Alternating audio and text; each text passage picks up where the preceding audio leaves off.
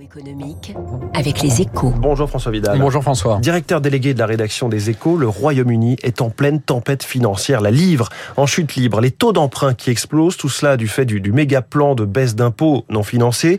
La Banque d'Angleterre est même intervenue en urgence pour rassurer les marchés. Une accalmie qui n'a rien de durable, hein, selon vous François. Oui, c'est certain. hein. L'intervention de la, la Bank of England n'offre qu'un répit aux autorités britanniques. D'abord parce que le programme de rachat d'obligations de 65 milliards de livres annoncé est temporaire.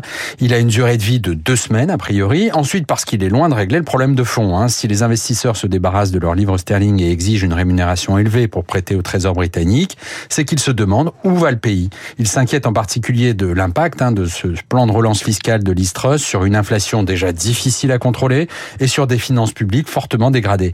Même le FMI a demandé à Downing Street de revoir sa copie, alimentant le sentiment que le Royaume-Uni était désormais considéré par la communauté financière comme un pays émergent. Pour Londres, l'humiliation est totale. Pourtant, le ministre des Finances de Liz Truss refuse pour le moment de, de revenir sur son programme. Oui, mais cette position est intenable. Hein. Des, des voix s'élèvent déjà dans la majorité conservatrice pour réclamer sa tête et un changement de cap. Le congrès du Parti conservateur le week-end prochain permettra d'y voir plus clair.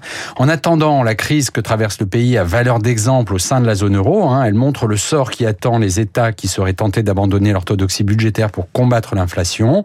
De quoi convaincre la coalition qui vient d'être élue en Italie de renoncer à ces 40 milliards de dépenses supplémentaires. De quoi aussi apporter de l'eau au moulin au, au, du projet de réforme des retraites du gouvernement français.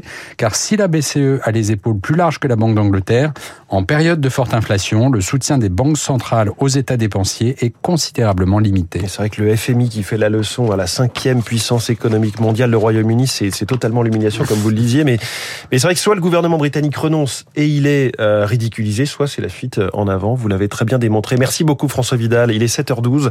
Combien de temps les PME peuvent-elles survivre à la crise de l'énergie? François Asselin, président de la CPME, est la star de l'écho.